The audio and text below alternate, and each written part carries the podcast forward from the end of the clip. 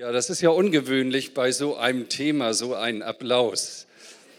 Ich habe schon gedacht, das letzte Mal, als ich hier war, da hingen hier Dutzende von Luftballons und während ich hier stand, fielen die alle runter.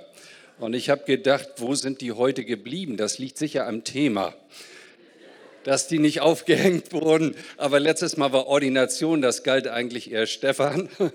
Und das erinnere ich noch sehr gerne. Ja, schön. Danke für das herzliche Willkommen mit einem Thema, was uns zunächst mal irgendwie schwierig erscheint. Eine Schwester am Eingang, eine ältere Schwester, sagte zu mir, wen willst du denn ermahnen? Da habe ich sie angeguckt und habe gesagt, dich. ja,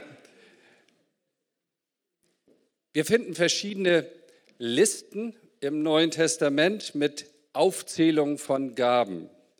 Bekannte Listen 1. Korinther 12, 8 bis 10, neun Gaben des Geistes. Da schätzen wir sehr die Prophetie und das Zungenreden und die Auslegung und die Gabe der Heilung und so weiter. Dann 1. Korinther 12, da finden wir auch noch eine Aufzählung, den sogenannten fünf, ähm, äh, nee, Epheser 4, Vers 11, den fünffachen Dienst, Apostel, Propheten, Evangelisten, Hirten und Lehrer. Und es gibt eine Aufzählung Römer 12, ab Vers 6 bis Vers 8. Und die möchte ich euch gerne vorlesen und da finden wir eben auch diesen Dienst der Ermahnung. Da wir aber verschiedene Gnadengaben oder Charismen haben, nach der uns gegebenen Gnade, so lasst sie uns auch gebrauchen. Und jetzt kommt die Aufzählung. Es sei Weissagung oder Prophetie, könnte man sagen, in der Entsprechung des Glaubens. Es sei Dienst im Dienen es sei der lehrt in der Lehre, es sei der ermahnt in der Ermahnung, der mitteilt oder der gibt in Einfalt, der vorsteht oder leitet, verwaltet mit Fleiß, der Barmherzigkeit übt mit Freude. Sieben verschiedene Aufzählungen hier. Ich habe mir so gedacht, eigentlich hätte ich gerne am Eingang mal so einen kleinen Test verteilt, so ein Ankreuzding, haben wir gestern auch gehabt, so ein bisschen so ein Feedbackbogen, ja, und da sind dann sieben Gaben und dann könnt ihr ankreuzen, welche Gabe hätte ich eigentlich am liebsten? Und sagen, Weissagung, wunderbar, ja, da, da freut sich jeder, sagt, diesen Dienst hat man schon erlebt und der war sehr segensreich und dann der andere sagt, ich will gerne leiten und mit dem Geben, naja, wer gibt schon gerne? Ne? Also Mario hat ja gesagt, mit einem fröhlichen Herzen. Sehr gut. Und Barmherzigkeit, das sind all die Herzmenschen, die sagen, Herr, die Gabe hätte ich. Aber ich stelle mal eine Hypothese auf. Ich glaube, dass die Gabe der Ermahnung am schlechtesten bei weggekommen wäre ich kann es jetzt empirisch nicht belegen, aber ich vermute mal, dass das die Gabe ist, wo niemand schreit, Herr, gib sie mir unbedingt. Ich will sie haben. Ja? Wer will das denn schon sein? Ein Ermahner. So im Norddeutschen wird man sagen, das, da vermutet man so einen Stinkstiefel, der durch die Gegend geht mit erhobenen Zeigefinger und auf die Wunden deines Herzens tippt. Stattdessen beten wir vielleicht, oh Herr, lass diesen Kelch an mir vorübergehen. Bitte nicht Ermahnung. Ja. Das ist uns ja unangenehm auf beiden Seiten. Wer lässt sich denn schon gern korrigieren? Ja klar, wenn ich euch jetzt frage, ja mir kannst du alles sagen. Aber hast du das schon mal probiert? Da brauchst du nur mal ansetzen, nur mal andeuten, kanaanäisch verblümt, so von hinten durch die Brust ins Auge, dass der andere ahnt, was du sagen willst. Das reicht schon. Und wer hat denn schon gern so eine Rolle, dem anderen so auch Dinge sagen, die so ein bisschen tiefer gehen? Grenzen aufzeigen, auf Fehlverhalten vielleicht hinweisen, auf eine nicht gute Haltung jemand ansprechen, sagen, überdenk das mal. Da ruft niemand her, die Gabe will ich unbedingt haben.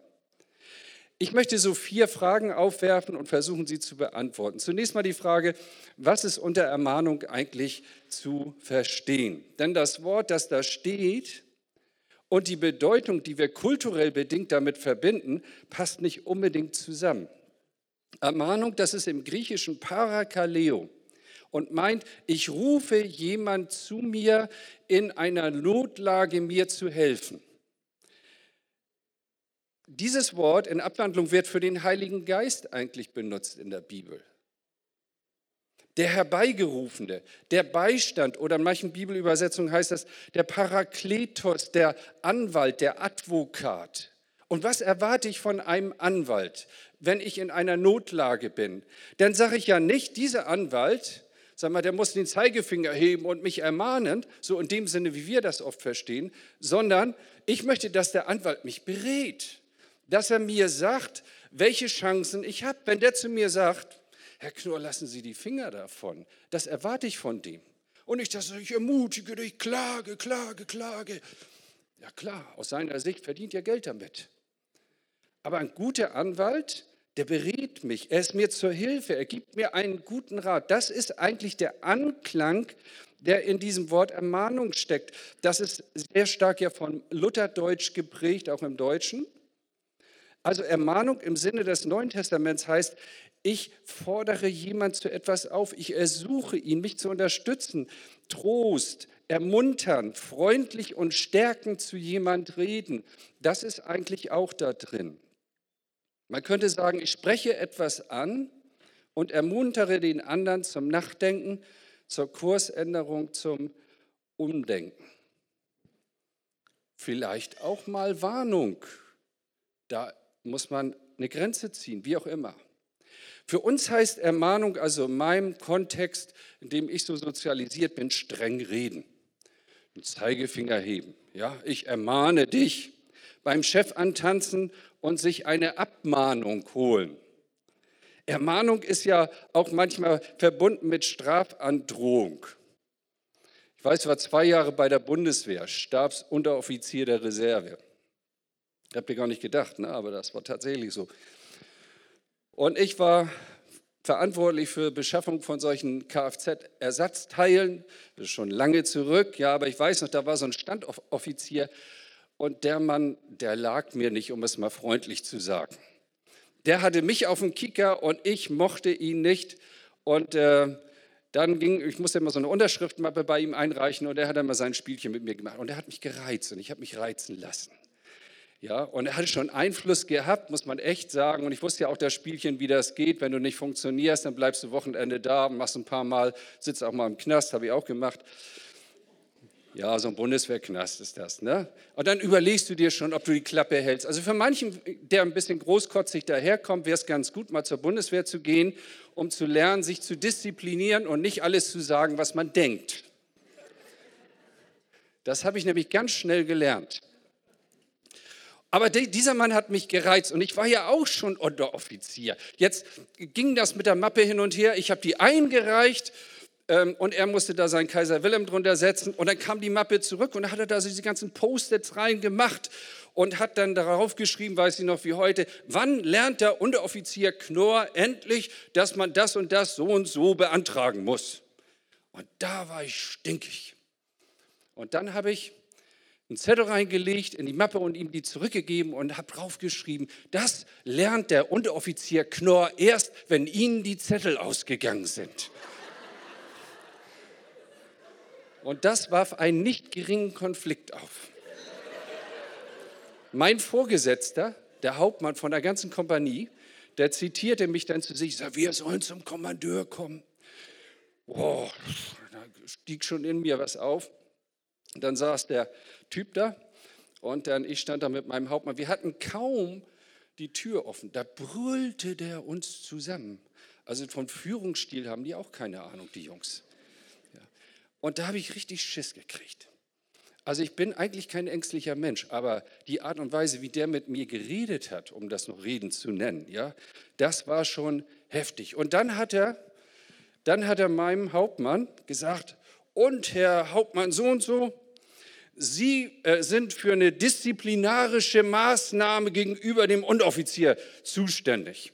Und mein Hauptmann, der wusste, was das für ein Typ ist und der fand das eigentlich gut, dass ich das gemacht habe und dass er nicht im Konflikt war.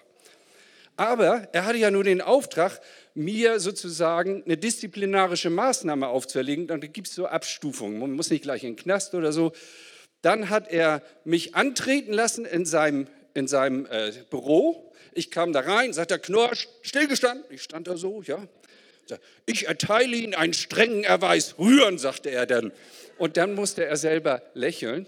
Und ich wusste, er hat jetzt gerade mal sag mal, seine Ermahnung, seinen strengen Verweis ausgesprochen. Und äh, ich bin noch einigermaßen gut davon abgekommen. Ja, so war das. Neulich war ich beim Joggen. Zweimal die Woche jogge ich. Wir wohnen in der Nähe vom Hamburger Stadtpark. Das ist so eine schöne Strecke, so sieben Kilometer ungefähr um die. Dann ist da auch eine Kindertagesstätte. Man kennt das ja, wenn man da schon öfter jetzt seine Strecke hat und so. Eine Kindertagesstätte. Und ich komme so da längs gelaufen und dann steht da so eine Erzieherin, ja, so und umringt von so kleinen Knirpsen. Und dann höre ich nur, wie sie ansetzt und sagt, und sie hatte so eine fisselige hohe Stimme, wann bleiben die Kinder stehen?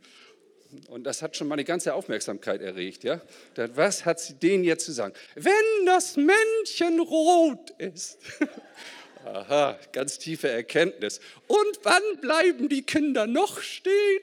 Wenn der Erzieher ganz laut Stopp ruft.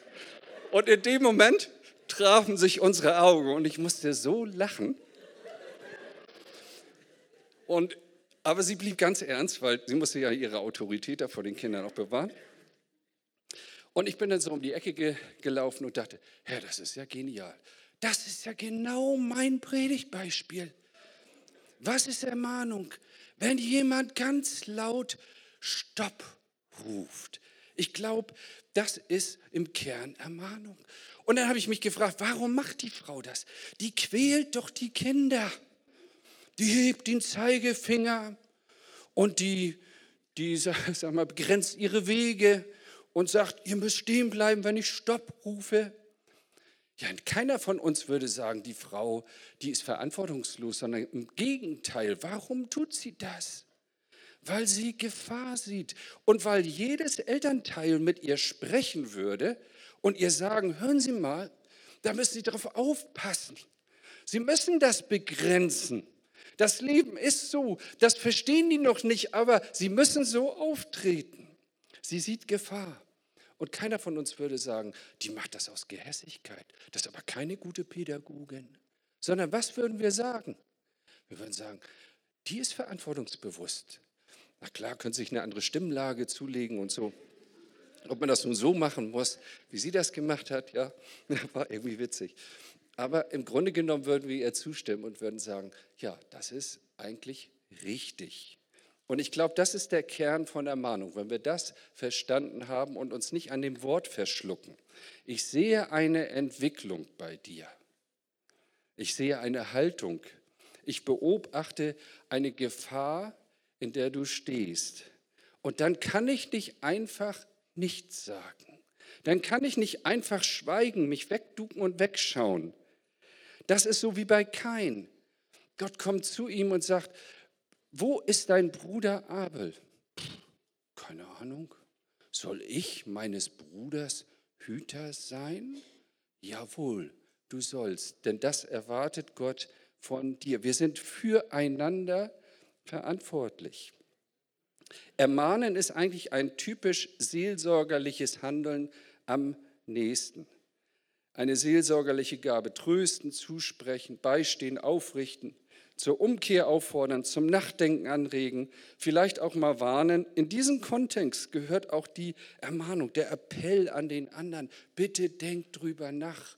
Bitte guck mal, ob das nicht eine rote Ampel für dich ist, die Gott gesetzt hat. Seht mal, und dafür sind nicht die Profis verantwortlich, die Bezahlten, die Pastoren, sondern im Neuen Testament werden wir alle miteinander dazu aufgefordert. Wir sind in einer Verantwortung füreinander, aus der wir gar nicht rauskommen. Es gibt ungefähr 30 sogenannte Allelon-Gebote. Das ist das griechische Wort für dieses einer dem anderen oder einander. Lasst uns miteinander, einer dem anderen in Ehrerbietung zuvorkommen, füreinander gleichermaßen sorgen und so weiter. Und da heißt es darum, ermutigt euch untereinander. Erbaut einer den anderen, wie er auch tut, einer trage des anderen Last. Und es ist eine Last, wenn ich meinen Bruder, meine Schwester einen falschen Weg gehen sehe. Und du musst dich da nicht hin und einen Zeigefinger erheben und irgendwie mich verstellen, sondern man kann sein Herz mitteilen. Man kann sagen, bitte, denk dran. Meine Frau hat manchmal zu mir gesagt, Hartmut, halt dich da raus. Ich sage, das kann ich nicht. Das geht nicht. Es soll wenigstens einer da gewesen sein, der nicht feige gewesen ist. Wir sind also alle in diesen Dienst miteinander, aneinander hineingenommen. Wir können nicht sagen, das interessiert mich nicht, wenn dein Bruder, deine Schwester von einem Fehler übereilt wird, sagt Jakobus. Wenn du deinen Bruder, deine Schwester sündigen siehst, wenn ich Gefahr sehe, dann muss ich in einer bestimmten Art und Weise natürlich auch, was angemessen ist dem Gegenüber, aber Stopp rufen. So nicht. In dieser Verantwortung stehen wir alle. Und darüber hinaus gibt es wohl Menschen, die das besonders gut können. Und das ist die Gabe. Jemand wächst da hinein, er stellt sich immer wieder seiner Verantwortung und kultiviert und entwickelt sich im Ermahnen. Die Frage ist doch, und das ist die zweite Frage, warum ist Ermahnung eigentlich so sehr notwendig? Und auch da zeigt die Bibel eigentlich ein klares Bild. Das eine ist, weil das menschliche Herz immer wieder die Neigung hat, sich zu verlaufen. Wir werden nämlich ganz oft mit Schafen verglichen und von denen wird gesagt, wir gingen, hört mal, alle in die Irre wie Schafe. Das ist nicht Vergangenheit, sondern das ist eine Tendenz unseres Herzens. Wenn wir keinen Hirten haben, verlaufen wir uns. Schafe sind blöd. Amen. Du guckst mich ganz entsetzt an. Also ich habe gesagt Schafe, nicht du. Also ich. Und in meiner Bibel steht, wir gingen alle in die Irre wie Schafe, ein jeder sah auf seinen Weg. Das ist die Neigung des menschlichen Herzens. Und Jesus spricht vom Räuber und vom Dieb. Johannes 10, der Satan kommt, um zu rauben. Er ist ein Dieb und Lügner von Anfang an. Das ist sein Wesen. Er hat nichts anderes im Sinn. Und dann raubt er den Menschen den Verstand, verdreht ihn den Kopf, raubt den Frieden, raubt das Herz und letztlich raubt er das Leben. Und da brauchen wir einen Schutz. Das ist der gute Hirte auf der einen Seite und die Herde, nämlich die Gemeinschaft, die schützt auf der anderen Seite. Wir brauchen Gottes Wort. Wir brauchen ein Wort der Ermahnung in unserer Selbstüberschätzung. Ich weiß nicht, ob ihr so Einblick schon mal in euer Leben genommen habt, ob Gott euch das mal geschenkt hat, ja? Aber denkt mal so an Petrus. Ich meine, Herr, wenn alle dich verlassen, ich nicht, was für eine Selbstüberschätzung. Und da finde ich mich gut wieder. Und wenn da nicht Menschen da gewesen wären, die der gute Hirte gesandt hat und die gesagt, Mensch, Hartmut, pass auf, stopp, so nicht. Ich weiß nicht, wo ich gelandet wäre. Ich bin so dankbar für Gemeinschaft, für Gemeinde, für meine Church. Darum stellt Gott uns in Gemeinschaft. Es ist nicht so, dass wir einen Lieblingsgedanken haben und alle irgendwie hinbiegen müssen, wie wir das wollen, sondern es geht um eine geistliche Verantwortung füreinander. Ja, da rufen Erzieher oder Pädagogen, gute geistliche Pädagogen, stopp. Jede Predigt ist so ein Versuch, deutlich zu machen, das ist der Weg, auf dem ihr gehen sollt. Warum ist Ermahnung so sehr nötig? Leute, weil wir alleine keine Chance haben, uns gut zu entwickeln. Gott hat uns nämlich als ein soziales Wesen geschaffen. Wir brauchen den Nächsten, wir brauchen den Kontakt, wir brauchen die Begegnung. Und dieses Wort, das ja zunächst mal auf Ehe bezogen ist, ist auch ein allgemeines Wort. Es ist nicht gut, dass der Mensch allein ist. Und ich meine, so ohne Gemeinde, so vorm Fernseher, das klappt alles viel besser, als wenn ich hierher komme. Joyce Meyer, super Predigerin. Die stelle ich an und stelle ich ab, wie ich das möchte. Das kannst du mit Mario nicht machen. Der, der Kerl redet ja weiter. Ja, und ich habe mit niemandem Stress. Ich gehöre zur Gemeinde New York. Ich schalte mich da rein, Heute ist alles virtuell, läuft alles über Facebook und ich weiß nicht, wie das alles so funktioniert. Da habe ich wunderbare Gemeinschaft, aber ich habe keine echten Kontakte. Und wenn einer mir blöd kommt, dann schließe ich den aus meinem Netzwerk aus. So kommt man auch durchs Leben, aber man verkümmert. Und Leute, mal ganz deutlich, virtuelle Kontakte ersetzen auf keinen Fall die Echtzeitkontakte. Du brauchst eine Kleingruppe. Wo einer drin ist, der dich ärgert. Denn das ist deine Chance, um dich zu entwickeln. Amen. Ja, das waren alle die, die schon in Kleingruppe sind, die anderen schweigen noch. Es ist nicht gut, dass ein göttliches Wort, eine göttliche Bestimmung, wenn der Mensch allein durch dieses Leben, wir ent entwickeln uns schräge Leute. Und wir denken, wir sind mit uns im Rein, mir kann niemand was sagen, ich bin fertig für den Himmel. Der Heiland mag mich und ich mag den Heiland und dann ist gut. Du brauchst die Gemeinschaft, du brauchst Gemeinde, du brauchst kleine Gruppen. Ich lese mal einen kleinen Text vor, der gefiel mir. Soziale Beziehungen gehören zu dem Bereich, der für jeden Menschen lebensnotwendig ist. Auf diesem Bereich bauen alle anderen Lebensbereiche auf. Menschen sind sozial veranlagt und benötigen andere Menschen um sich herum. Im Durchschnitt gehört ein Mensch zu etwa fünf bis sechs verschiedenen Gruppen mit mindestens drei Personen. Und jetzt kommt so eine schöne Formulierung, die gefällt mir. Wir brauchen ein kleines soziales Dorf um uns herum. Menschen und Freundschaften, um eine innere Stabilität zu erreichen. Sehr schöner Text. Ein kleines soziales Dorf. Erst im Miteinander haben wir die Chance, zu dem zu werden, wie Gott es sich gedacht hat. Und seht mal, heilig, wir wollen ja alle heilig sein und werden. Heilig wird man nicht durch Einsamkeit, sondern in der Gemeinsamkeit. Nicht durch Rückzug in irgendein Kloster werden wir heilig, weil wir uns immer mitnehmen, sondern in der Begegnung mit dem anderen. Ja? Und die Ehe, das sagte ich gestern auch schon, ist nicht nur zu meiner Lusterfüllung gestiftet. Herr, schenkt mir eine Frau, Herr, schenkt mir einen Mann, damit es mir besser geht, damit das Leben schön wird. Also Leben muss man immer gestalten, ob mit Frau oder ohne. Ehe ist auch von Gott geschenkt, passt mal gut auf, damit wir heilig werden. Damit wir heilig werden. Früher sagte man, die Ehe ist die Hochschule des Lebens. Und hier, vor, äh, hier steht jemand vor euch, der 34 Jahre verheiratet ist mit einer Frau, die sehr gut weiß, was sie will. Und ich weiß nicht, was aus mir geworden wäre, wenn ich meine Frau nicht an meiner Seite gehabt hätte, als ein Geschenk. Nicht immer konnte ich das so sagen. Jemand fragt, wie erkenne ich meinen Charakter? Antwort, meistens im Spiegel des anderen. Fragen Sie nur Ihren Partner. Sie bekommen eine präzise Schilderung, was er an Ihnen mag, aber auch, was ihm auf die Nerven geht.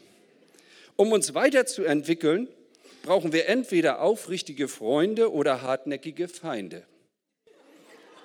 Sie öffnen uns nämlich die Augen für unsere guten und schlechten Handlungen die Guten durch Erfahrung, die anderen durch ihren Tadel. Und da sind wir bei dem Stichwort, was wir schon hatten, Feedback. Aus dem Englischen Rückmeldung, Resonanz. Ich lasse etwas widerhallen, ich spiegel dir etwas zurück. Ja, das Vorhalten eines Spiegels. Du behauptest, ich bin so. Und der andere sagt, nee, so bist du nicht, du bist anders. Das ist Fremdwahrnehmung und Selbstwahrnehmung. Und das klafft manchmal sehr auseinander. Es gibt ein Gedicht von Dietrich Bonhoeffer mit dem Titel Wer bin ich? Ist nur ein bisschen länger, ich werde es nicht ganz vorlesen, nur mal so anlesen, wo er diesen Zwiespalt einfach auch zwischen Fremdwahrnehmung und Selbstwahrnehmung einfach mal auch in ein Gedicht getan hat, als er im Gefängnis saß. Wer bin ich? fragt er. Sie sagen mir oft, ich trete aus meiner Zelle gelassen und heiter und fest, wie ein Gutsherr aus seinem Schloss. Wer bin ich? Sie sagen mir oft, ich spreche mit meinen Bewachern frei und freundlich und klar, als hätte ich zu gebieten. Nun lasse ich mal einiges aus. Jetzt stellt er die Frage, bin ich das wirklich, was andere von mir sagen? Oder bin ich nur das, was ich selbst von mir weiß? Unruhig, sehnsüchtig, krank, wie ein Vogel im Käfig, ringend nach Lebensatem, als würgte mir einer die Kehle. Merkt ihr diesen Zwiespalt? Wie erlebe ich mich? Auch als Pastor? Und wie erlebt ihr mich in der Außenwahrnehmung? Ja? Wer bin ich? Der oder jener? Ich glaube, wir werden immer in dieser Spannung von Fremdwahrnehmung und Selbstwahrnehmung stehen. Und wenn Feedback von, vom Ermahner, um mal bei diesem Wort zu bleiben, richtig eingesetzt wird, dann kann es jedem von uns enorm in der Entwicklung helfen und zu einer gesunden Entwicklung beitragen. Und das führt mich zur nächsten Frage. Warum drücken wir uns eigentlich, wenn das nun so wertvoll ist, wie du da vorne sagst, warum drücken wir uns denn so gerne drum herum? Warum schreit niemand, Herr, das möchte ich, wenn das so wertvoll ist, das könnte ja eine Explosion ergeben, im Positiven jetzt. Dazu sind mir dann zwei Begründungen eingefallen. Das erste ist, wir haben Angst vor der Reaktion. Wenn ich das sage, dann kündigt er mir die Freundschaft auf. Also wir haben Angst, etwas zu verlieren. Und es ist auch, so ehrlich sein, ist auch immer ein Risiko. Man weiß ja nicht, was daraus wird. Ja? Und dann denken wir vielleicht, da kommt ja doch nichts bei raus, denn ich habe das schon versucht, schon ein paar Mal versucht, mit ihm zu reden, mit ihr zu reden. Das ging nicht. Seht mal, da möchte ich mal Jona als Beispiel, so Gott als guten Ermahner, ja, so wie er das macht, nochmal so illustrativ auch hier äh, mit benennen. Gott sagt zu Jona, geh nach Ninive, also geh nach Osten. Und er kommt da nach Haifa und äh, sieht ein Schiff, das fährt nach Westen, nach Spanien. Genau die entgegengesetzte Richtung. Ich meine, es ist mir auch viel angenehm nach Spanien, ist schön und so weiter. Ne, in Osten fahren, also da habe ich nicht so den Hang zu. Und da kann ich Jona gut verstehen. Man kennt ja die ganze Story mit dem, mit dem Sturm und er wird ins Meer geworfen, der Fisch schluckt ihn und spuckt ihn wieder aus. Und Gott sagt, geh nach Ninive und er geht in die Stadt rein und er predigt wie ein brennendes Haus und das war wirklich ein Evangelist, würde ich sagen. Der hat sich auf seine Apfelsinenkiste gestellt, so wie man sich das früher vorgestellt hat. Und wir würden heute sagen, der Mann war authentisch. Warum?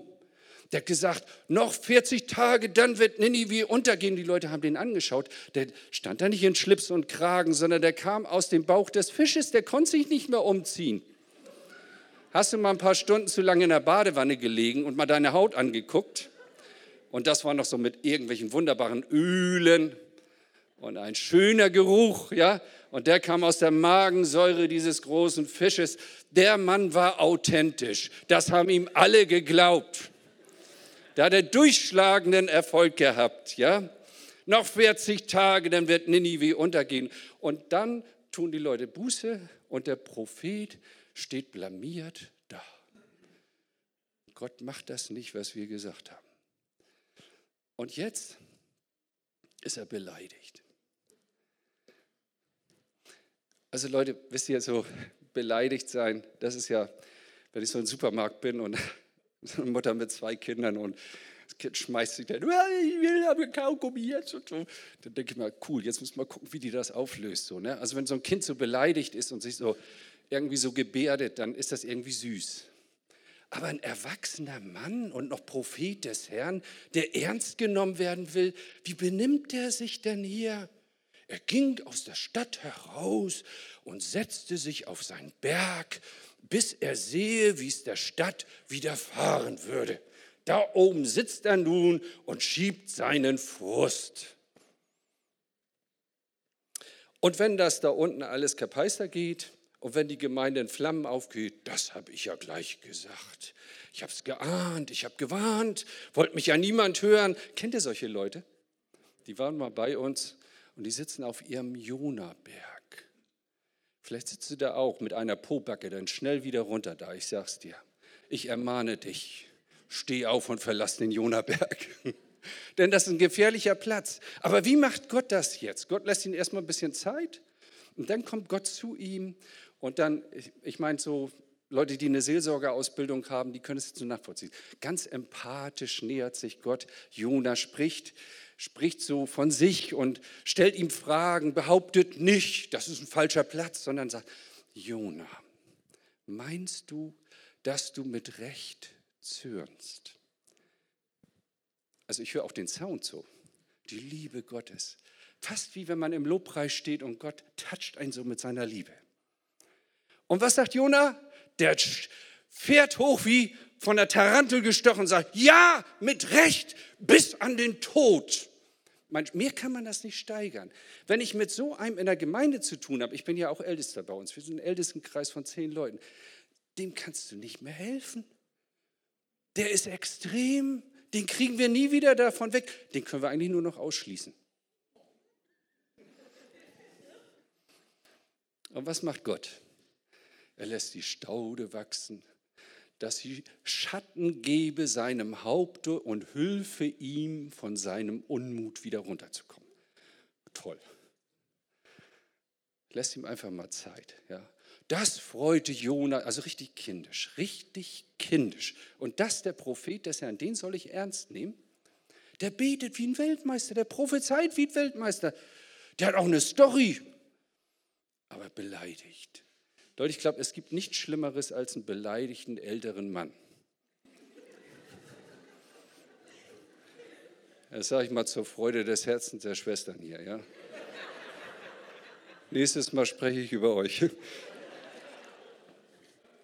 Und dann schickt er die Made und die sticht diese Staude und über Nacht lässt sie dann ihre Blätter hängen. Das verdross Jona nicht nur ein bisschen, sondern immer dieses Extreme. Sehr, bis an den Tod. Er freute sich sehr. Es verdross ihn sehr. Also der Mann ist sowas von gefühlsgeplagt, mit dem kannst du gar nicht richtig arbeiten und umgehen. Ja? Und Gott bleibt dran bei ihm. Gott bleibt mit seiner Ermahnung dran. Also wie, ich meine, der Dienst der Ermahnung, der ist schon schwierig, ehrlich. Da kannst du keinen Blumentopf mit gewinnen. Kriegst auch keine Medaille. Meistens das Gegenteil. Die Leute sind nicht dankbar dafür. Aber trotzdem ist das nötig und hier macht Gott uns das vor.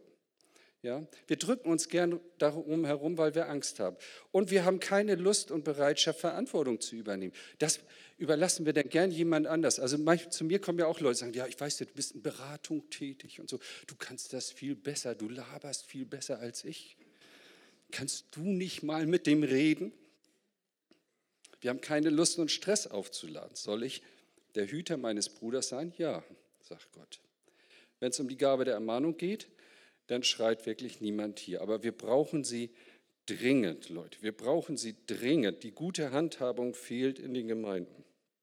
Davor holen wir uns einen Gemeindeberater. Der sagt dann alle Unverschämtheiten, der reißt ja auch wieder ab. Gott lässt uns dann nicht aus unserer Verantwortung. Ja? Du hast dich bis hierher gut entwickelt. Warum? Weil Gott dir immer wieder einen Spiegel vorgehalten hat. Ich habe äh, von einem Mann gehört, der kaufte ein Haus und er hat einen Vorgarten so gehabt und er war ziemlich verwildert, nachdem er Inneneinrichtung gemacht hat. Dann hat er vorne den Garten da, sage ich mal, ent, äh, entkrautet und dann hat er gedacht, da müssen ein paar Blumen hin. Er ist in den Baumarkt gegangen, hat sich Blumensamen geholt, hat er ausgesucht, diese Tüten, da sind ja immer tolle Illustrationen drauf. Also ich habe auch, wenn ich für meinen, ich habe nicht, ich habe nicht einen wirklich großen Garten, nur so einen kleinen Terrassenteil und dann kaufe ich so ein paar Blumen und dann gucke ich immer auf die Abbildung da, ja, so. Aber meistens werden die nicht so. Jetzt hat, das liegt wahrscheinlich an mir, weil ich zu doof bin zur Pflege oder zu viel mit anderer Pflege, aber nicht mit der Blumenpflege vertraut bin. Also, da packt also den Samen da in die Erde und wartet, bis das ähm, dann blühen soll. Und was passiert? Es passiert nichts.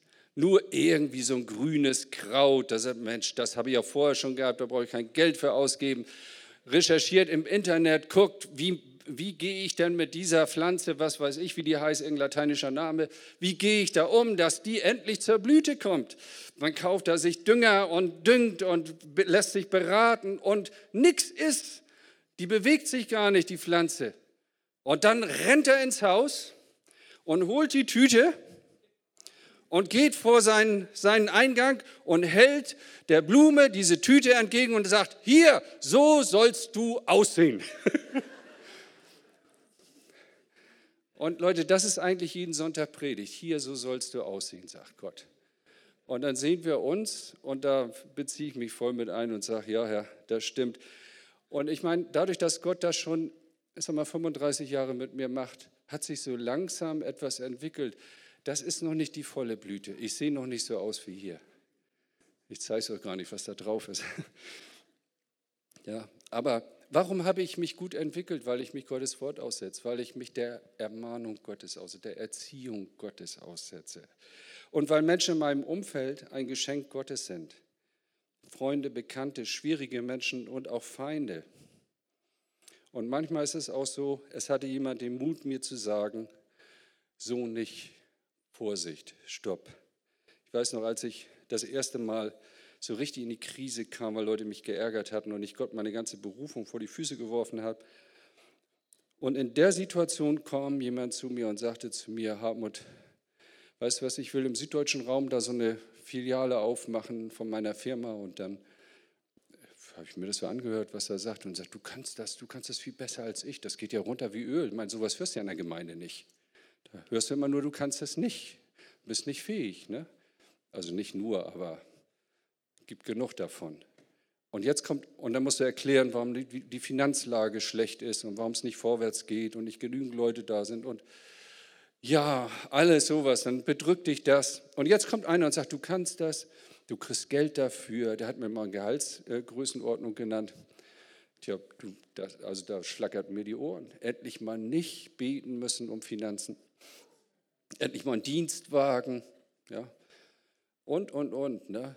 Riesenversuchung. Ne? Und da habe ich gedacht, ja, Herr, gut, vielleicht ist es dein Weg. Und dann habe ich mir einen Berater genommen, bezahlt und zum Berater gegangen, habe gesagt, das und das äh, steht an für mich. Ich möchte gern deinen Rat. Der hat mich gar nicht zu Ende reden lassen. Er hat zu mir gesagt, das war seine ganze Beratung, schlag dir das aus dem Kopf, du wirst damit nicht glücklich. Dann war er damit durch, dann muss ich mein Geld bezahlen. Das habe ich auch vorher gewusst. Aber jetzt hat mir einer, hat den Mut gehabt, zu mir zu sagen, no, so nicht. Und ich bin dankbar, heute bin ich dankbar dafür, dass ich dabei geblieben bin, dass ich Gottes Weg gefolgt bin. Ja? In Sprüche 27 heißt es, Liebe, die offen zurechtweist, ist besser als Liebe, die sich ängstlich zurückhält. Wie können wir das, und das ist die letzte Frage jetzt, dann komme ich zum Schluss, wie können wir das wirklich gut leben? Das Erste, lasst uns den Dienst der Ermahnung einen neuen Stellenwert auch unter uns geben. Ich glaube, dass das gar keine Kultur hat. wir mögen das nicht. Wir sehen auch den Wert nicht.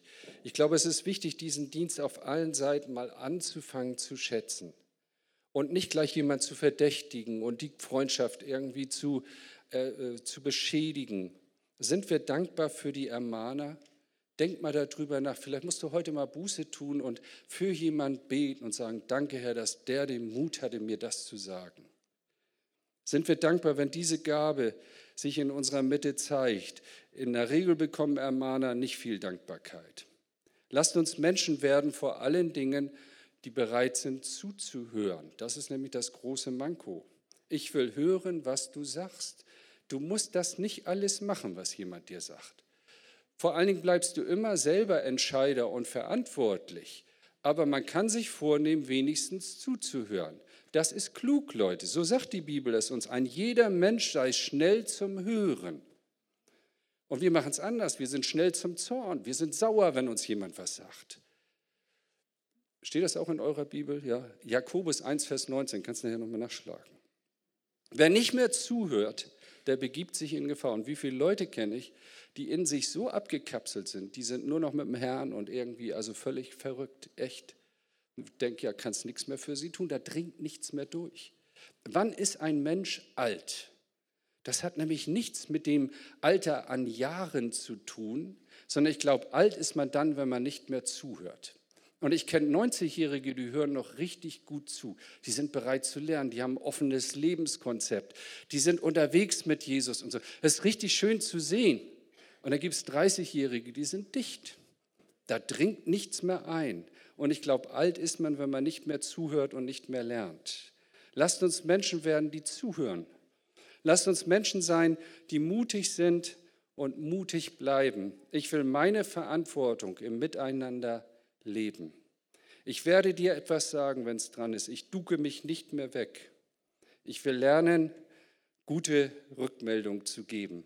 Und ich will im positiven Sinne ein Ermahner sein. Und die Kinder sagen wegen oder weil, weil es lieblos ist, dich einfach so laufen zu lassen. Das ist die Gabe der Ermahnung und die wünsche ich euch alle, dass die sich kultiviert in eurer Mitte, weil ich glaube, das wird der ganzen Kirche einen richtigen Schub geben. Wir würden uns entwickeln, wir würden uns schützen und Gott würde seinen Segen dazu schenken. Und das wünsche ich euch von ganzem Herzen. Amen.